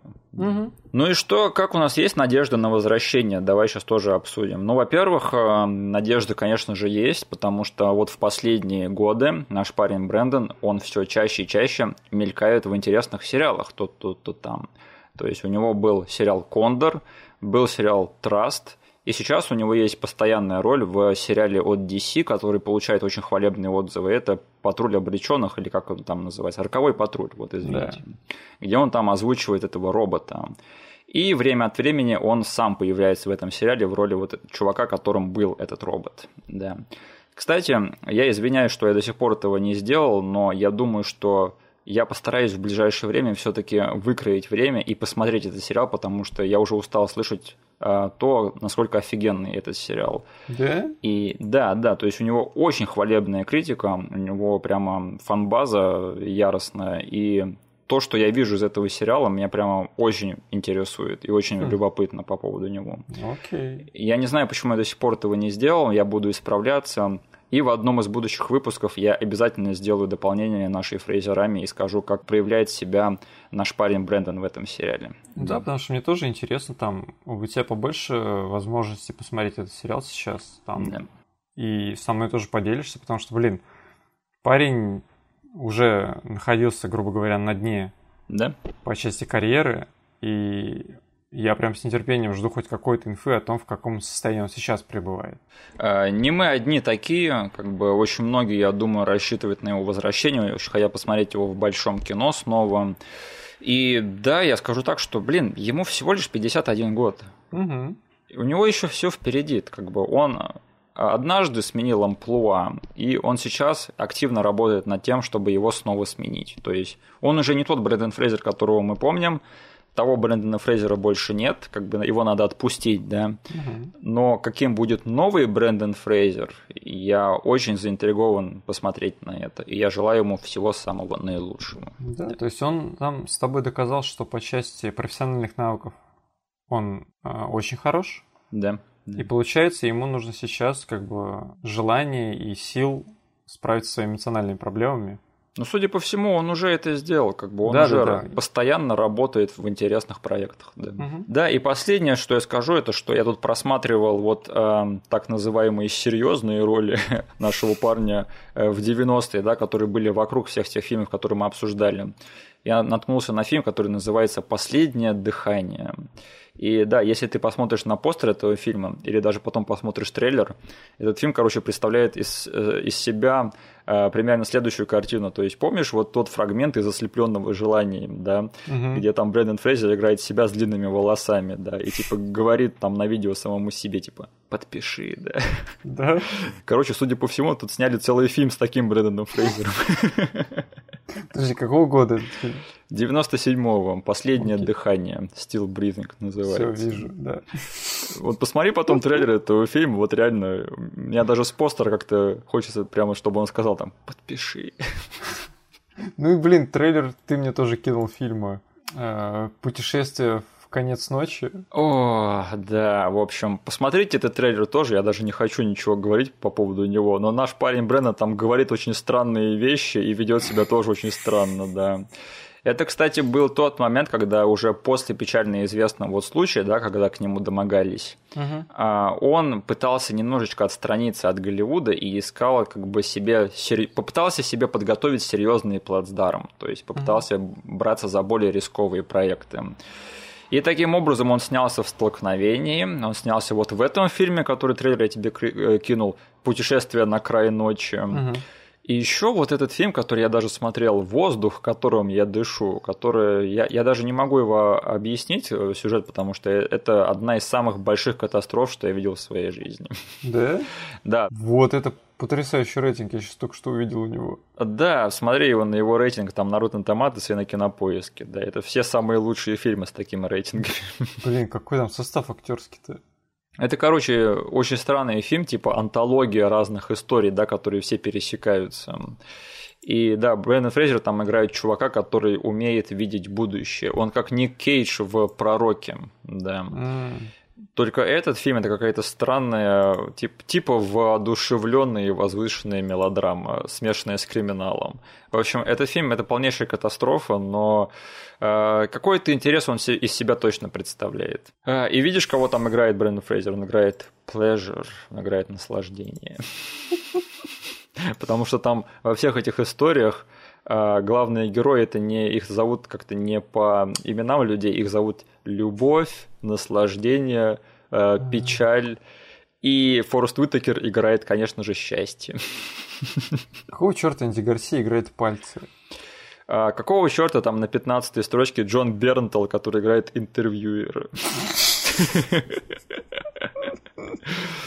Да, а на 19 Джон Чо играет банкира номер 3.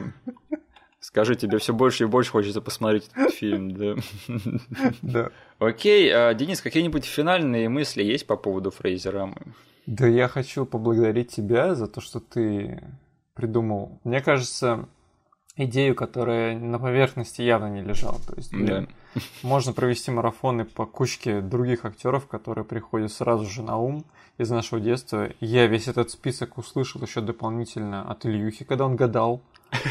То есть он мне дополнительно позвонил и спрашивал, этот актер, этот актер. И этот список был довольно-таки внушительный. И, блин, они все, да, на поверхности. Но Фрейзер все-таки, несмотря ни на что, является частью нашего детства.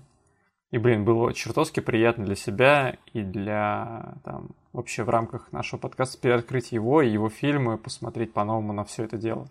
И плюс у меня есть как бы комментарий, финальный такой комментарий от человека, которого я должен был переубедить также этим марафоном, ага. что все, в нашей семье не существует больше человека, который ненавидит комедии с Брэндоном Фрейзером. Она к нам присоединилась. Да, теперь у нас в семье есть только люди, которые любят Брэндона Фрейзера. И заставляют тебя посмотреть «Мумию 3». Да. Ну, ты сам во всем виноват. Да. А, я скажу так, что да, Денис, спасибо, что отправился со мной в это путешествие. Я благодарю всех остальных. И я на самом деле немножечко удивлен, потому что, что мы первые до этого додумались, потому что мне кажется, что все это лежит на поверхности.